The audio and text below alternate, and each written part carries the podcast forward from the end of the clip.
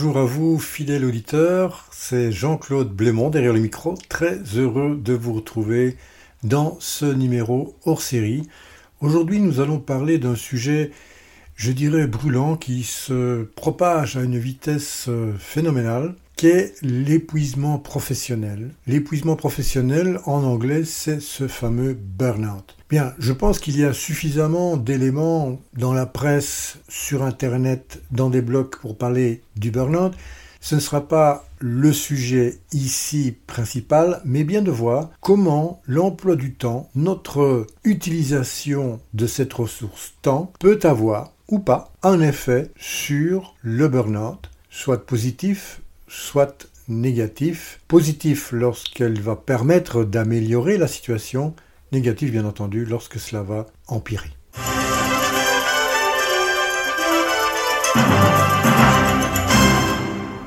Avant de se lancer dans l'aventure, une petite définition très courte, concise de ce qu'est réellement le burn-out. Le burn-out, l'épuisant professionnel, est en fait un état d'épuisement, ça on l'a dit, physique, émotionnel et mental, qui résulte en fait d'un stress prolongé au travail, se manifestant en fait par une diminution de la performance et surtout de l'engagement de la personne dans les activités qu'elle réalise. Bon, nul doute que nous vivons dans un monde quand même assez trépidant, pour ne pas dire très très Et aujourd'hui, nous sommes constamment confrontés à, des défis pour euh, gérer notre ressource temps efficacement.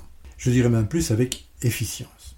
Et en fait, qu'on soit un employé dans une entreprise ou un entrepreneur qui désirons bien entendu réaliser nos activités principales, et avoir des résultats, bah, il est essentiel de, comprendre qu'il y a un impact profond dans notre gestion de cette ressource temps sur notre bien-être, bah, qu'il soit mental, physique, et avec un effet sur la productivité et, comme je l'ai dit auparavant, notre épanouissement.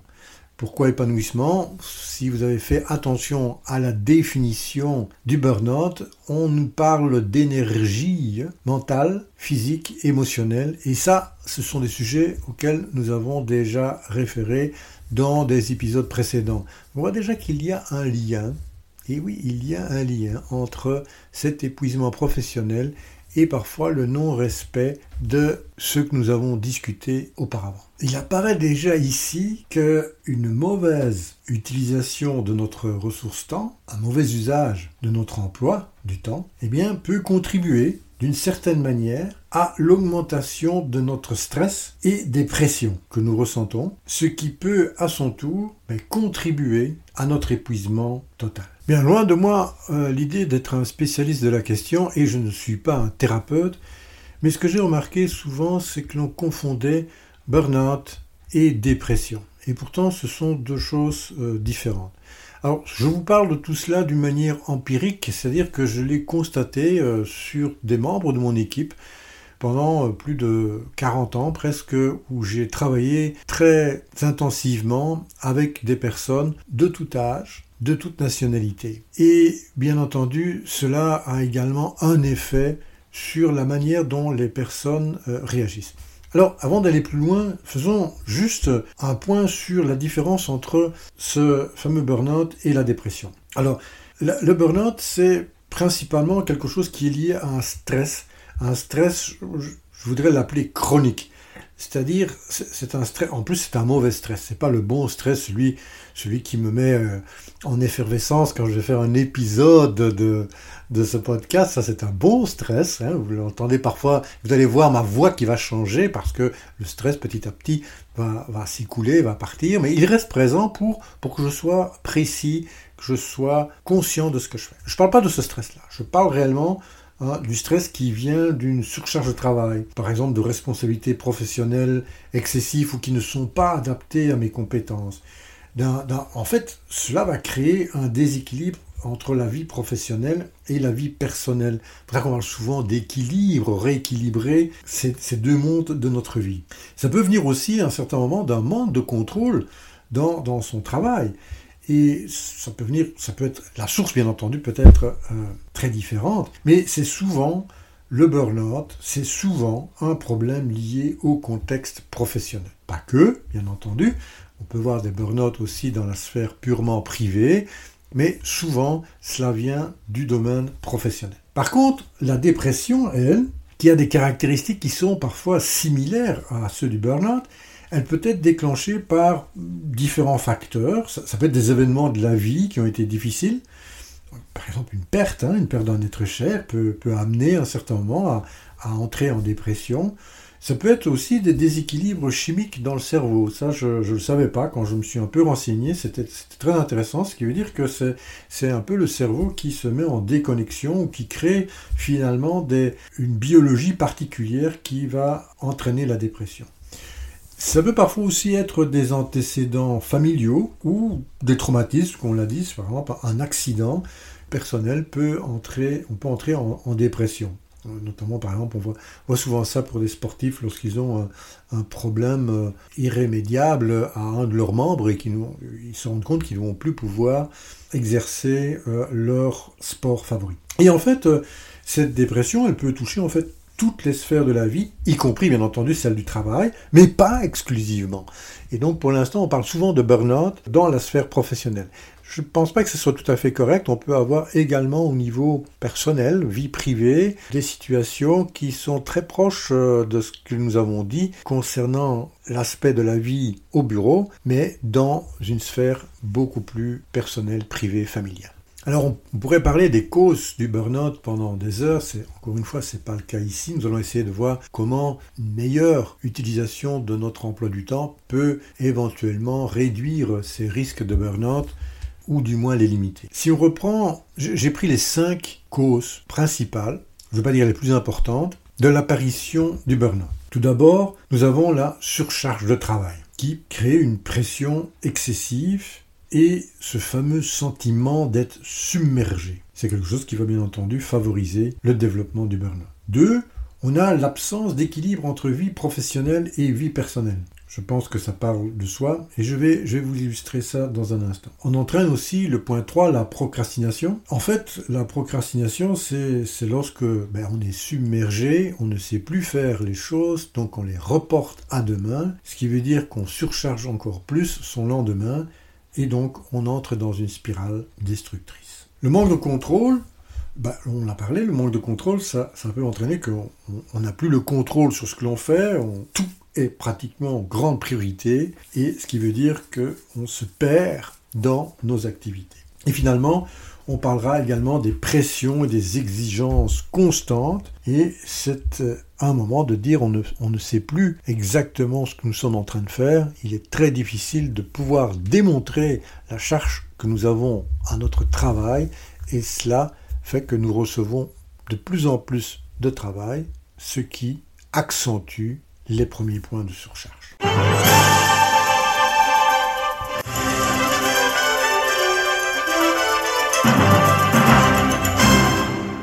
Alors je vous propose de faire un petit tour dans une de mes expériences que j'ai eues sur ces cinq points qui étaient présents avec moi pendant une période de ma carrière. Je vous les répète, surcharge de travail, absence d'équilibre vie professionnelle, vie privée, procrastination, manque de contrôle et pression exigeante constante. Alors voilà un peu comment se passait une de mes journées lorsque j'ai été nommé responsable informatique après 6 ou 7 ans dans la société. Et ce jour-là, enfin ça ne s'est pas fait qu'en un seul jour bien entendu, mais le, le jour où j'ai pris mes fonctions, plus que gérer une seule équipe d'une dizaine de personnes, j'avais à peu près maintenant 30 personnes sous ma responsabilité, j'avais trois équipes. J'avais une équipe plus technique de la technologie dans un domaine que je ne maîtrisais pas énormément. J'avais une équipe de développement et j'avais une équipe de support. Et moi, je venais en fait de la responsabilité de développement. Donc cette partie-là, je la connaissais bien. Mais par contre, j'avais très peu de connaissances détaillées des deux autres équipes. Mais en plus, je m'occupais maintenant à la fois de la Belgique et de la Hollande. Ce qui veut dire que, ajouté à cela, j'avais cet effet multiculturel. Bah, oui, il y avait les Hollandais et les, les Français, les Belges, bien entendu.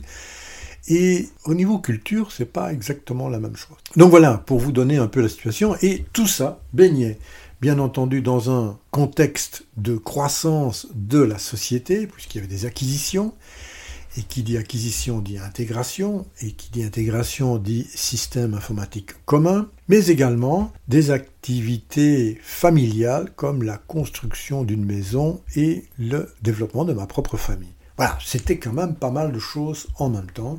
Je pense que j'ai eu l'occasion déjà de, vous en parler précédemment. Et donc, je me suis retrouvé à un certain moment avec une surcharge de travail. La raison était simple, c'est que j'avais bien sûr toutes mes nouvelles activités de direction de département, mais je traînais encore derrière moi mes activités de responsable de développement. Il me fallait un nouveau chef que je devais recruter et former, mais également passer petit à petit encore des programmes de quand j'étais programmeur.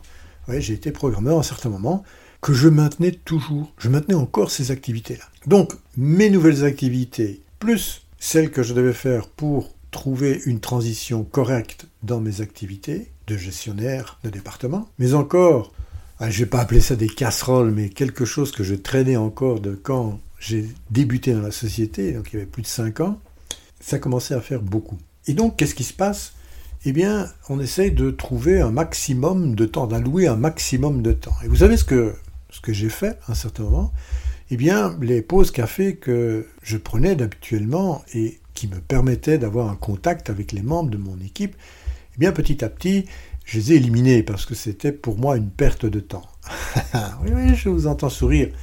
Très mauvaise décision, mais bon, à ce moment-là, je l'ai prise. On apprend de ses erreurs. Le deuxième, c'est que parfois, je n'allais pas prendre ma pause déjeuner. Et donc, ça se voyait énormément parce que nous avions à l'époque un restaurant de société et c'était l'endroit où, pendant une demi-heure, ben, on se retrouvait, non pas simplement avec les membre du département, mais on avait l'occasion également de voir des personnes d'autres départements et d'échanger. Paf, j'élimine cela aussi. Pas tous les jours, mais de plus en plus. Et qu'est-ce qui se passe quand on a éliminé toutes les pauses que l'on fait pendant la journée? Ben, On essaie de, de grappiller un peu sur sa soirée et de partir plus tard. Et donc en partant plus tard, qu'est-ce qui se passe? Ben, On rentre également à la maison plus tard, ce qui m'emmène à l'absence d'équilibre professionnel et personnel. Je rentrais parfois relativement tard, vers 20 heures le soir, les enfants étaient déjà au lit bien entendu, il y avait encore toute une série d'activités à faire, et donc, puisque je voulais quand même participer à la vie familiale, à l'entretien de la maison, à la tenir en ordre, à faire ce qu'il y avait à faire, également les parties administratives, eh bien j'avais tendance à repousser l'heure du dodo. Et donc j'allais me coucher de plus en plus tard très mauvaise décision, bien entendu, parce que au moment où j'aurais dû récupérer de cette journée déjà surchargée, j'éliminais du temps de récupération. Comme je trouvais bien entendu que mes journées n'étaient pas suffisantes pour pouvoir faire tout ce que j'avais à faire, j'essayais de partir plus tôt, arriver plus tôt au travail, arriver par exemple vers 7h, 7h30 le matin. Pour différentes raisons, mais l'une, c'est que mes équipes n'étaient pas encore là, donc je n'étais pas dérangé. Donc je pensais que j'allais pouvoir, pouvoir faire ces activités le plus rapidement possible en attendant 8h30, 9h, où tout le monde serait là, et là je savais que j'allais être dérangé. Donc qu'est-ce que je faisais? Eh bien, je me mettais une pression complémentaire moi-même sur mes activités puisque je devais être là aux environs de 7 heures et que tout devait être, j'essayais de faire un maximum avant qu'il n'arrive, c'est-à-dire j'avais deux heures. Je me mettais la pression moi-même. Et le pire, c'est que pour pouvoir être à Bruxelles, parce que j'habitais Bruxelles, enfin je n'habitais pas Bruxelles, pardon, je devais me rendre à Bruxelles, je travaillais à Bruxelles. Mais pour me rendre à Bruxelles, où? J'avais à peu près une heure de route. Et donc, il fallait que je parte de chez moi aux environs de 6 heures le matin, ce qui voulait dire être debout à 5h30. Et qu'est-ce que vous remarquez là? C'est que je repoussais l'heure dans laquelle j'allais dormir, mais j'avançais également l'heure à laquelle je me réveillais. Et la conséquence évidente de cette attitude, c'est que je ne récupérais pas suffisamment grâce au sommeil. Donc, j'arrivais finalement au travail fatigué, je me mettais une pression énorme. Moi-même, c'était moi le patron. C'est pas parce qu'on est patron qu'on ne se met pas des pressions énormes. Soi-même. C'est une d'ailleurs des leçons que j'ai appris. C'est moi qui me mets la pression. Venez la procrastination, mais pas une procrastination active, une procrastination parce que je ne pouvais pas tout faire. Et finalement, je me rendais compte qu'avec ce stress grandissant, cette pression énorme que j'avais, ce manque d'heures de sommeil qui finalement m'épuisait, de plus en plus, j'avais tendance à me mettre une pression personnelle et que j'avais beaucoup de difficultés à résister à la pression du business lui-même, à celle qui vient du fait que je travaille dans une organisation qui est en plein développement. Et c'est à ce moment-là que je me suis rendu compte que j'avais comme un manque de contrôle sur tout ce qui se passait dans ma vie professionnelle, je vais dire ici. Mais ce manque de contrôle, étant le chef du département, c'est quand même bien moi qui devais contrôler les activités, non? Et pourtant, je ne le faisais pas. J'ai pas été très loin de cet fameux épuisement. Heureusement, j'ai eu quelqu'un qui a tiré la sonnette d'alarme et qui m'a dit Bon, Jean-Claude, qu'est-ce qui se passe là? Ça ne peut pas continuer à fonctionner comme ça. Il faut que tu fasses quelque chose. Et c'est là, et c'est là qu'est venue la découverte de la gestion de l'emploi du temps mais peut-être d'une manière un peu différente que celle que normalement on voit dans les gestions du temps traditionnelles. Alors ce que je vous propose de faire, c'est de voir pour chacun des éléments comment moi je l'ai à un certain moment solutionné sur base de ce que je viens de vous raconter. Alors le premier point, la surcharge de travail. Je me suis rendu compte qu'il y avait une partie du travail que c'est plus moi qui devais le faire. La programmation, le programme que je continuais à maintenir, je l'ai passé à un de mes programmeurs. C'est là où cela devait résider. Ensuite, ce n'était pas évident de quitter cette équipe de développement, c'est moi qui l'avais construite, c'était un peu mon bébé, eh bien je l'ai passé à un autre gestionnaire qui a pu, lui, gérer les dix personnes et me dégager de cette activité. Ça s'appelle la délégation et elle permet de réduire réellement la charge de travail. Ce que j'ai fait également, c'est de prendre conscience du nombre d'heures que j'avais à ma disposition et de comment je voulais répartir ces heures entre mes équipes, donc contact avec euh, les gens qui travaillent avec moi, mais également avec mes clients internes, de comment je peux être en contact avec eux, de savoir comment fonctionnent les différents autres départements et leurs besoins. Et trois, les activités que je devais faire en tant que directeur informatique. Il y a toute une série d'activités administratives qu'on devait faire. Je vais me limiter à ces trois-là, mais ce que j'avais fait, j'avais découpé mes journées en fonction de la quantité de temps que je pouvais associer à chacune de ces activités. De telle sorte que, à la fois pour chacune d'elles, j'allouais à un certain moment dans la semaine le nombre d'heures requis pour le faire. Et ce que je ne savais pas faire au sein de ces moments de temps associés, eh bien, d'une manière proactive, je les reportais à la période suivante. Pour le deuxième point de l'équilibre entre vie professionnelle et vie personnelle, je me suis mis des limites très strictes. C'est-à-dire qu'à pour moi, j'avais comme objectif que 5h30, 17h30 était la date, pardon, était l'heure limite à laquelle je quittais le boulot. Bien sûr, parfois on ne peut pas le faire, euh, c'est pas parce qu'il sonne 17h30 qu'on s'en va, mais c'était comme un signal de dire ok maintenant je suis arrivé à la limite de mon temps peu importe ce qui se passe je vais m'arranger pour écourter et pouvoir partir donc mes départs étaient beaucoup plus réguliers et se situaient entre 17h30 et 18h. Pour mon arrivée, le matin, c'était la même chose. J'avais dit que je serais au bureau à 8h et pas auparavant, donc je ne venais plus avant. Mais par contre, pour pouvoir avoir du temps où je peux me concentrer sur mes activités, j'avais instauré un petit système sur lequel il y avait des périodes de temps pour lesquelles je ne désirais pas être dérangé. J'avais utilisé en fait ces fameux feux tricolores. Rouge, on ne me dérange pas, sauf s'il y a le feu, c'est le cas de le dire. Orange, c'est si réellement ça ne peut pas attendre une zone verte et que c'est réellement urgent, vert, vous pouvez venir quand vous voulez, c'est ouvert. Et en fait, ce petit tableau avec les couleurs était à l'entrée de mon bureau et les personnes pouvaient le consulter en fonction de l'heure où il était.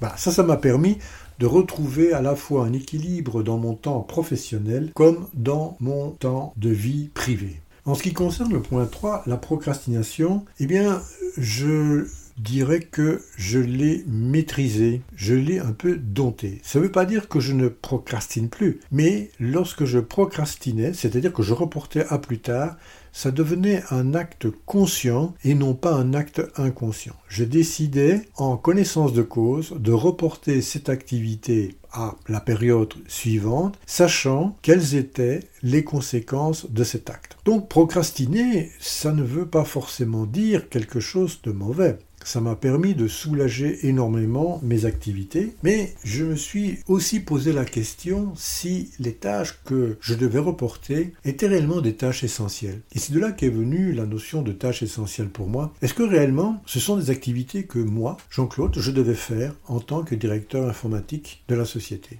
Et parfois, la réponse était ben non, je ne vois pas pourquoi c'est moi qui dois faire ça. Et plutôt que de procrastiner, j'ai fait quelque chose, mais alors là, qui m'a apporté un bien fou et du temps, c'est d'éliminer les tâches. C'est-à-dire, je ne les fais plus. Et quand je ne faisais plus une tâche que, pour quelque raison que ce soit, je continue à faire, je peux vous dire que là, c'est du cash. Hein. Le temps, il est récupéré immédiatement. Pour le point 4, qui est le manque de contrôle, ben vous avez déjà remarqué dans les trois points suivants où j'ai commencé à mettre beaucoup plus de contrôle. Mais dans cette partie-ci, quelque chose qui m'a réellement aidé, c'est de revoir quelles sont réellement mes responsabilités. Et d'associer à mes responsabilités des, je vais les appeler comme ça, des devoirs. Et ça, c'est les choses que je devais contrôler. Mais je vais vous donner un exemple idiot. Ça ne sert à rien que j'essaie de contrôler la météo. Si Marie-Ève m'écoute, elle va comprendre. Et oui, même dans un podcast, je parle de la météo. Eh bien, on ne sait pas contrôler le temps. Le, temps météo, euh, il pleut aujourd'hui, il pleut. Essayer de contrôler des choses sur lesquelles vous n'avez pas de contrôle, eh bien, c'est ça qui stresse également. Donc, j'ai abandonné d'essayer de contrôler certaines choses qui n'étaient pas de mon ressort. Ça, c'est une chose, mais également des choses que je ne pouvais pas contrôler. Si à un certain moment, une société, la société décidait d'en acquérir une autre et apportait une charge de travail complémentaire, c'est quelque chose que je ne pouvais pas contrôler. Donc, je devais m'adapter à cette nouvelle situation. Et donc, manque de contrôle, premièrement, redéfinir ce pourquoi j'ai réellement les responsabilités ou les choses que je peux réellement contrôler mais également deux, avoir une certaine flexibilité dans les choses que je contrôle pour pouvoir, ben, comme au point précédent, dire éventuellement reporter d'une manière proactive certaines activités à une autre saison, à une autre période. Finalement, il y a des pressions et des exigences extérieures. je vous ai parlé de ces acquisitions, je pense pas que le directeur général venait me demander si j'avais assez de temps dans mon agenda pour qu'il puisse acquérir une société. Non, bien entendu, il ne me posait pas la question. Par contre, en certain moment, il donnait des instructions pour que certaines activités soient faites. Et c'est à ce moment-là que j'ai trouvé très intéressant et utile d'avoir à tout moment une vue globale de toutes les activités que je dois faire sur plusieurs axes du temps, sur la semaine, sur le mois, sur le trimestre sur l'année. Parce que au moment où on me demandait, voilà, Jean-Claude, en tel trimestre, il va falloir intégrer telle société, il faut que tu fasses tel et tel contact, bon voilà, ils donnaient leur briefing, je pouvais très rapidement prendre ce document et dire, bon voilà, eh bien tu me demandes à partir de septembre de faire telle et telle chose, voilà ce que j'avais prévu entre septembre et décembre. Est-ce que tu es d'accord, toi, en tant que directeur général de la société, que ces activités-là soient reportées de 4 mois et que vous attendrez à disposition telle et telle et telle activité? Donc, je vous brosse cela d'une manière générale parce que c'était beaucoup plus fin que cela. Lorsqu'il y avait une intégration de société, c'était des personnes parfois très précises dans mon équipe qui devaient travailler sur cette intégration. Ce n'était pas toute l'équipe. Et donc j'avais ce que je viens de vous décrire, cette vision à la semaine, au mois, au trimestre et à l'année, je ne l'avais pas seulement pour l'ensemble des activités du département, mais j'avais également cela pratiquement pour chacun de mes collaborateurs, ce qui pour moi me donnait une visibilité énorme sur la charge de travail qui était sur les épaules de chacun, mais également c'était un outil énorme que mes collaborateurs m'ont avoué un certain moment en disant c'est très bien d'avoir une vision sur ce qui nous vient, sur ce que nous allons faire. Ça nous permet de voir quand il va y avoir des moments un peu plus intenses et quand on va avoir des moments un peu plus cool. Et, et ça, j'ai reçu beaucoup, beaucoup de feedback très positifs lorsqu'on avait ce genre d'informations avec les équipes. Voilà, nous arrivons à la fin. Un épisode un peu plus long, mais je pense que c'était intéressant d'échanger sur le sujet. Une dernière petite chose, bien que les termes time out et burn-out semblent similaires, ne veulent pas dire la même chose, mais ce que j'ai appris, c'est que le time out, ou qui est une pause, est pratique à prendre pour se reposer, pour se détendre et se recentrer. Et ça peut être utilisé également pour se ressourcer mentalement, voire émotionnellement, c'est-à-dire faire face au stress ou simplement prendre du recul par rapport à une situation difficile. Alors peut-être qu'une des solutions au burn-out, c'est le time-out. Voilà, à très bientôt. Je vous remercie pour votre présence chaleureuse et votre écoute et je vous donne rendez-vous au prochain épisode. Je vous propose de continuer l'aventure sur le site internet oruposa.com. À très bientôt. Au revoir.